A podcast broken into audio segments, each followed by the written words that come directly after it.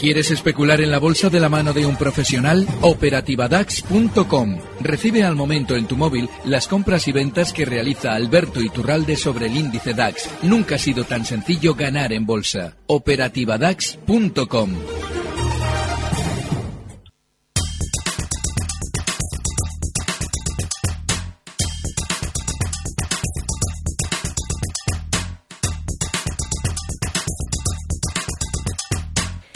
Son las 5 y 34 minutos eh, de la tarde. Abrimos nuestro consultorio de bolsa en este programa en tiempo real. Saludamos, como cada jueves a esta hora, a Alberto Iturralde, responsable de díasdebolsa.com. Hola Alberto, ¿qué tal? Muy buenas tardes. Muy buenas tardes, Rocío. Muy bien todo. A ver, ¿cómo ven las cosas después de esta jornada y sobre todo de las últimas sesiones en las que han rebotado las eh, bolsas en Europa? Bueno, el rebote que estamos viendo entra dentro de la filosofía habitual de las tendencias más profundas a la baja, es decir, rebotes rápidos. De hecho, ha sido tan rápido durante estos días y tan limpio, porque en tres, cuatro sesiones sin respirar hemos visto subidas en el IBEX desde 9.600 a 10.300. Bueno, pues ha sido tan limpio que lo normal es que durante estas sesiones no solamente ya decelere, que ya lo ha empezado a hacer hoy, sino que veamos incluso zonas de nuevos máximos en el IBEX por encima de los 10.300 temporalmente para volver a escuchar buenas noticias en todo lo que tenga que ver con el sistema financiero, es decir, valores cotizados en bolsa. De manera que estamos siguiendo un guion normal, este rebote es normal, y seguramente una vez de que una vez después de que nos hayan contado esas buenas noticias continuaremos cayendo. Hmm. A ver, vamos a, ir enseguida con dudas que nos están planteando nuestros oyentes. Aprovecho para recortar el teléfono 91 242 83 83 91 242 83 83 también el correo tiempo real arroba gestionarradio.com y el teléfono al que nos pueden enviar esas eh, preguntas a través de WhatsApp 657 78 91 16 657 78 91 16 Vamos, por ejemplo, con un correo que nos envía mm, Miguel Ángel en el que pregunta por Endesa. Dice, esta mañana ha vendido Endesa en 19,32. Eh, el activo eh, sé que lo estaba haciendo fenomenal y está en riesgo en sesgo alcista. El motivo de mi venta fue que se aproximó a la zona de máximos históricos en los 19,69 aproximadamente y por lo tanto me hubiese gustado aprovechar un rebote técnico a la baja. Eh, ¿Cómo lo ve ahora a Endesa? Bien, a ver, lo de rebote técnico a la baja no es exactamente lo que significa, pero sí que efectivamente esa zona de máximos eh, efectivamente es resistencia. Y no está mal. Eh, como efectivamente el movimiento que ha realizado Endesa es tremendamente limpio también, hasta esa zona de 19.70, pues la venta está fenomenal. Pero como él ha comentado y como hemos comentado aquí en muchas ocasiones, es un valor en tendencia alcista. Y a la hora de especular en el mercado en el lado alcista, cuando todo está tremendamente turbulento, como estos meses, pues lo normal es elegir valores de este tipo. Le ha realizado también durante la sesión de hoy un recorte tremendamente rápido hasta su zona de primer soporte, 18.90, y tiene que volver a estar dentro. Es un valor Endesa en el que si estamos especulando alcistas, ahora hay que seguir en el lado largo. Sí que es cierto que estaríamos ya apostando por esa ruptura del 19.70. Bueno, pues si ve que durante 3-4 días se acumula en esa zona 19.70 de nuevo, porque hiciera ya en 19.48, bueno, pues ahí puede salir. Hmm. A ver, eh, nos envía un WhatsApp David de Girona eh, pregunta por Repsol, ¿cómo lo ve a medio plazo? Dice que las tiene compradas a 13,80 euros. Repsol. Bueno, yo Repsol eh, creo que todavía le queda más eh, rebote. Cuando un precio ha caído como cayó Repsol, hablamos de un descenso en prácticamente un mes de hasta el 41%, sin que nadie nos explique nada. los rebotes tienden a ser especialmente rápidos porque nos van a volver a colocar títulos cuando queramos darnos cuenta. Es decir, suben sin decir nada y muy rápido para que una vez que ya hayan terminado el rebote, vuelvan a sacar información positiva en torno a la compañía. Ese rebote, esa continuidad en el rebote, lo normal es que le lleve más estas zonas de 12.90, 13 euros con 10, toda esa zona es de una resistencia muy importante. Yo sí me olvidaría de su zona de compra, que es un poquito por encima de los niveles que he dado. Sobre todo tendría en cuenta que en el momento en el que, una vez que hayamos visto un rebote, que ya estamos en él, veamos que la compañía de alguna forma nos quiere decir que vuelven de nuevo las noticias positivas, liquidaría, hubiera comprado donde hubiera comprado yo. Hmm. A ver, vamos a ir con los datos de cierre de esta jornada y enseguida eh, continuamos dando respuesta a dudas de nuestros oyentes. En tiempo real, CMC Markets patrocina este espacio. El IBEX termina en 10.181 puntos, con una subida al final del 0,11%. Avances para el DAX del 0,23% hasta 9.993 puntos. En París el CAC 40 termina en 4.675, ha subido un 0,18%. Y tenemos en Londres avances para el FT100 del 0,61% hasta 6.374 puntos. En tiempo real, CMC Markets ha patrocinado este espacio. ¿Quiere operar en mercados internacionales? Aprenda de la mano de CMC Markets el funcionamiento de los contratos por diferencias. Y acceda a más de 10.000 subyacentes con Next Generation de CMC Markets. Pruebe los CFDs de CMC Markets sobre acciones, divisas, índices, materias primas con condiciones muy competitivas. CMC Markets, expertos en CFDs y CFDs Forex. Los CFDs son productos complejos y apalancados con un alto riesgo. Es posible perder más de lo depositado. Consulte sus riesgos. A ver, Alberto, vamos con un WhatsApp que nos envía un oyente. Dice que ha entrado en Iberdrola al confirmar el cierre por encima de 606. ¿Cómo lo ve para próximas sesiones? Bueno, Iberdrola, el problema que tiene es que está tremendamente estrecho en el desplazamiento, porque sí, confirmado efectivamente que por encima de 606 el movimiento lateral que venía realizando desde eh, finales de agosto, pues lo ha roto. Pero claro, es que el problema que tiene Iberdrola es que esperamos una confirmación por encima de 606 para un movimiento que técnicamente no lo debe llevar, en principio, más allá de zonas de 6,25. Es decir, 18 céntimos, un rango de un 3%, confirmación incluida. Así es que Ojo porque yo creo que esa zona 6.25 se va a ver, pero estamos especulando tremendamente estrechos en este valor. Quizás merezca más la pena eh, valores como Ferrovial o incluso la que hemos citado antes, Endesa, algo que tenga un poquito más de chicha, pero no está mal la operación, ¿eh? 6.25 objetivo. Hmm.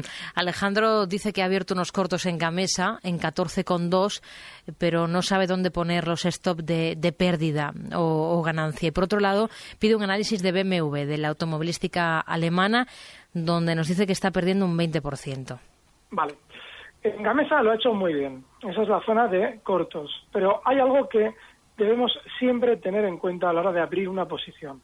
Y es que hay que dejarle que el valor, hay que dejar al valor que se gire.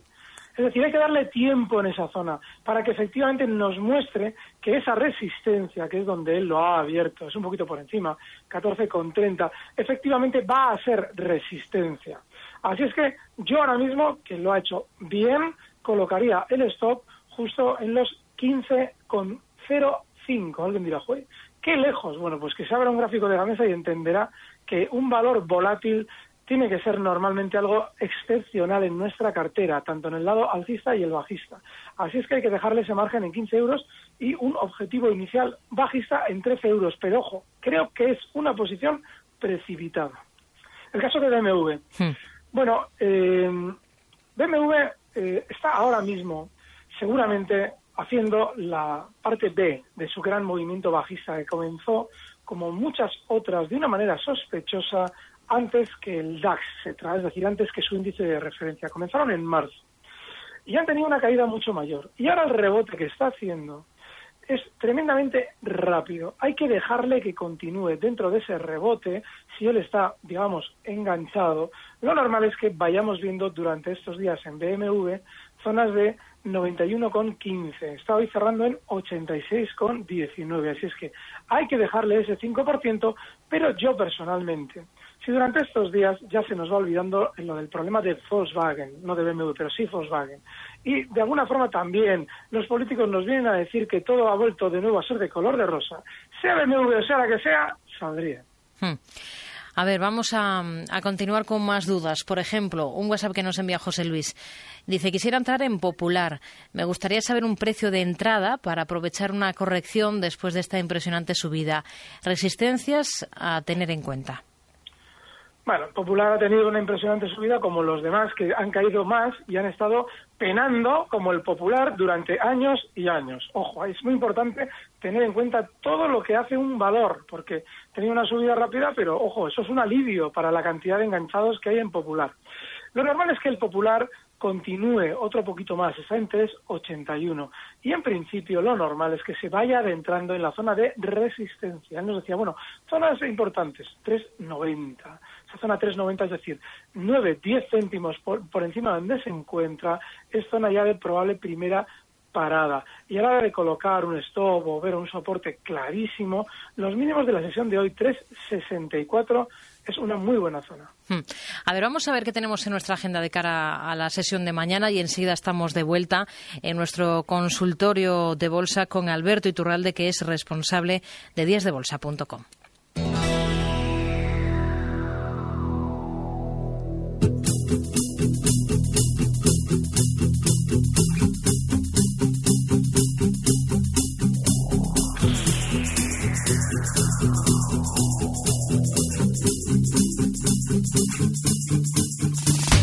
La semana termina en nuestro país con la publicación de los efectos impagados de agosto y las cifras de transporte de viajeros del mismo mes por parte del INE.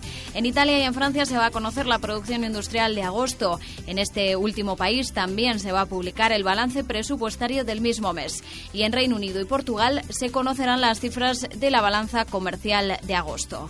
Ya en Estados Unidos se van a publicar los precios de importación y exportación de septiembre y la balanza mayorista del octavo mes del año. Además, hay que tener en cuenta por el lado empresarial que el sábado, día 10, Abengoa va a celebrar en Sevilla una junta extraordinaria de accionistas en la que va a aprobar su ampliación de capital de 650 millones de euros.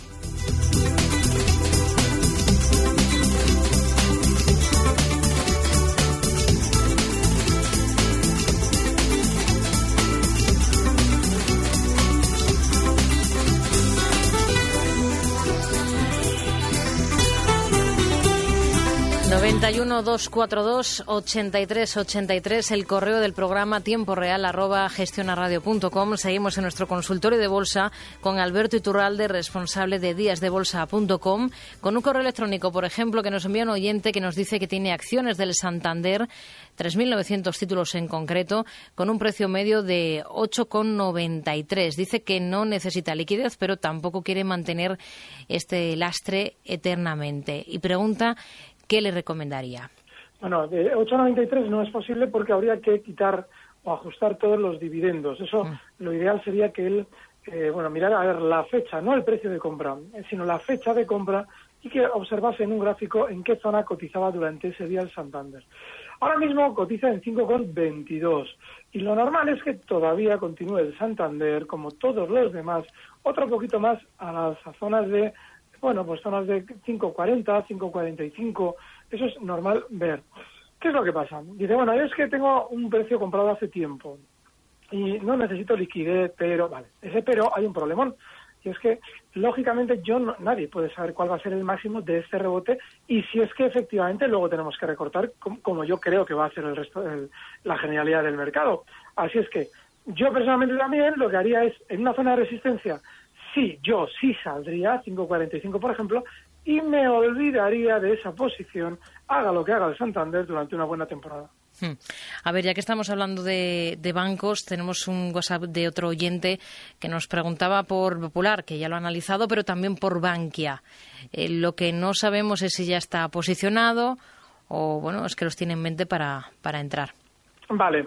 El caso de Bankia, si abriésemos un gráfico, y esto es vital, desde hace, pues por ejemplo, mm, año y medio, e incluso más, veremos que los rebotes que está haciendo la misma Bankia entran dentro de lo normal. Sí es cierto que es uno de los más grandes de ese movimiento bajista que ha venido realizando durante los últimos año y medio.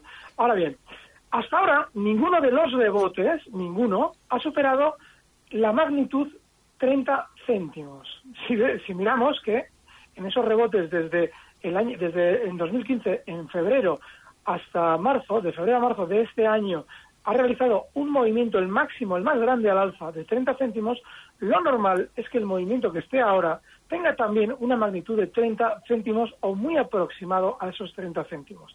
Lo cual nos debe llevar a pensar que lo lógico es que Bankia continúe desde el 1.24.8 donde está ahora mismo, como mucho hasta zona 1.29 donde se cumpliría ese máximo de 30 céntimos que hasta ahora ha sido el máximo rebote. Así es que esa sería la norma técnica que yo utilizaría para salir de Bankia en la zona 1.29. Hmm. Nos pregunta Fernando, que nos escribe desde Benavente, eh, si vendería Avertis en la OPA con pérdidas, tiene compradas acciones de Avertis a 17,8, o esperaría que llegue a ese nivel para deshacerse de esa posición. Bueno, también 17,8 es un precio antes de ajuste por dividendo, con lo cual si él hace ese ajuste por dividendo será menor. Bueno, yo, yo en general en las sopas siempre vendo, pero eso no significa, vamos a ver qué es lo que pasa después, que quizás eh, tengamos que plantearnos reentradas en valores que no son excluidos de bolsa. De manera que, bueno, yo sí, yo las sopas siempre salgo porque es un acuerdo que, del que, aunque pensemos que sabemos mucho, en realidad no tenemos la menor idea de qué se cuece detrás. Hmm. A ver, em, Pilar de Valencia. Eh, pide una entrada para Gamesa, antes analizado ya Gamesa, para Repsol, que también lo ha comentado, hay muchos oyentes que preguntan por, por Repsol, y para la operadora telefónica. ¿De telefónica qué le decimos? Vale. El caso, por encima comento lo de Gamesa. Hemos comentado antes en el lado corto. Hmm. Para mí el lado corto ahora mismo es tremendamente precipitado, porque creo que va a tener más subida, pero no entraría ahora mismo ya nunca en el lado alcista. Telefónica, 11.34. Y ha tenido rebote, no tanto como otras que también habían caído mucho. Seguramente va a tener un poquito más de subida durante estos días, desde esos 11.34 hasta zonas de 11.75. Ahí es donde yo me plantearía salidas en Telefónica porque esa es la zona en la que tiene su primera resistencia. Hmm. Nos pregunta Diego de Valencia por Celtia, que sí que es cierto que hoy ha sido de las que mejor se ha comportado en el continuo, ha rebotado más de un 8%, eh, por su aspecto técnico y stop para una posición en la compañía. Habría que saber los niveles. Vale. Eh, el, el eh, he comentado en muchas ocasiones aquí contigo, Rocío, que tiene siempre la misma estrategia. Sube con velocidad antes de cualquier congreso y una vez que se producen las noticias positivas, se gira a la baja. Claro, eh, ahora mismo tiene margen de subida sin demasiado problema. Estamos hablando de que está en 4,08 y la gran cantidad de enganchados de Celtia está, sobre todo, la gran cantidad, por encima de zonas de 4,50 5 euros sobre todo, por encima de 5 euros hay muchísima gente enganchada. Eso significa que ahora mismo hay margen. Lo que ocurre es que, claro, a la hora de colocar el stop hay que tener mucha amplitud, 380, está en 408. 380 el stop. Y claro, pues eh, a partir de ahí el objetivo alcista que yo fijaría para esa operación tiene que rondar la zona 440-450. Hmm.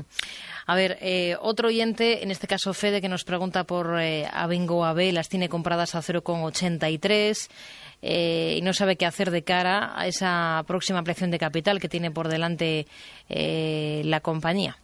Pues darse con un canto en los dientes, porque tiene una posición con, con respecto a lo que ha hecho el valor durante las últimas semanas terriblemente positiva, 0,83. Bueno, pues yo creo que en un valor que ha caído tanto, cuanto peor, mejor. Yo esa ampliación de capital, si es un fracaso, es maravilloso. Es decir, si el valor no hay quien lo quiera y nadie entra en esa ampliación de capital, lo normal es que lo tengan que tomar las manos fuertes para subir el valor después y rentabilizarlo. Como no sabemos cuál va a ser la resolución de ese enigma, tendremos que ir oliéndolo una vez que se finalicen todos los plazos. Yo personalmente colocaría un último stop y si baja de zonas de 0,69 liquidaría, pero visto lo que ha habido en Abengoa, ni tan mal. Hmm. A ver, vamos a saludar a, Vicente. ¿Qué tal, Vicente? Buenas tardes. Sí, buenas tardes. Mire, yo eh, tengo Arcelor y Sabadell en beneficio, los he cogido ahora recientemente y no sé si entonces deshacer posiciones o qué estrategia me podría recomendar. Muchas gracias. A usted, buenas tardes. Buenas tardes. A ver, estos dos valores, Arcelor y Sabadell. Bueno, el caso de Arcelor, eh, sí, como todos los valores bajistas, a la hora de rebotar tiene margen para, para sus eh, peculiares excesos, pero ha hecho ya algo terriblemente negativo. hoy ha habido varios valores de nuestra bolsa que han subido sin demasiado problema, de alguna forma siguiendo a la filosofía que había traído el IBEX durante estos días, hoy ha estado más lateral, pero han seguido hoy subiendo. Y Arcelor, desde luego, sí se ha colocado por encima del cierre de ayer, pero no por encima de los máximos de ayer, y esto es muy importante, que son de 5,89 y hoy ha cerrado Arcelor en 5,62. Eso es un signo de debilidad en un precio que, en teoría, al tener más sobreventa, debería rebotar más. Así es que mucho ojo porque si durante estos días Arcelor, que no nos debe extrañar, sube más hasta zonas de 6,10, 6,20, yo personalmente liquidaría esa posición. Y el caso del Sabadell, hmm. pues bueno, tiene margen de subida hasta el punto desde el que se descolgó, que es la zona 1,98, 1,99. Está en 1,94. A partir de ahí, de esa zona 1,99, tenderá a frenar la subida. Yo ahí saldría. A ver si nos da tiempo responderle a Diego, que dice que compró y vendió Liberbank y ahora parece que está rompiendo su resistencia y pregunta cómo lo vería para comprar de nuevo, para medio o largo. Vale. Eh, cuando un precio de alguna forma nos ha dado una satisfacción o incluso un disgusto, no debemos estar demasiado pendientes de él. Para que el Liberbank rompa una resistencia importante, debe superar la zona 0,597 y está en 0,57, con lo cual ese 3-4% que le quedaría hasta llegar a la resistencia es peligrosísimo intentar aprovecharlo. O sea, no solamente no la ha roto, sino que todavía le queda camino hasta llegar. Así es que yo en principio le sugiero que se olvide por completo de este valor que sí tendrá rebote y lo normal es que veamos esos 0,597 que redondeando serían 0,60. Pero bueno, no mucho más de eso. Alberto Iturralde, responsable de díasdebolsa.com. Gracias, como siempre. Hablamos la semana que viene. Buenas tardes. Muchas gracias. Un fuerte abrazo. Recibe al momento las operaciones de Alberto Iturralde vía SMS en tu móvil. Operativa DAX.com.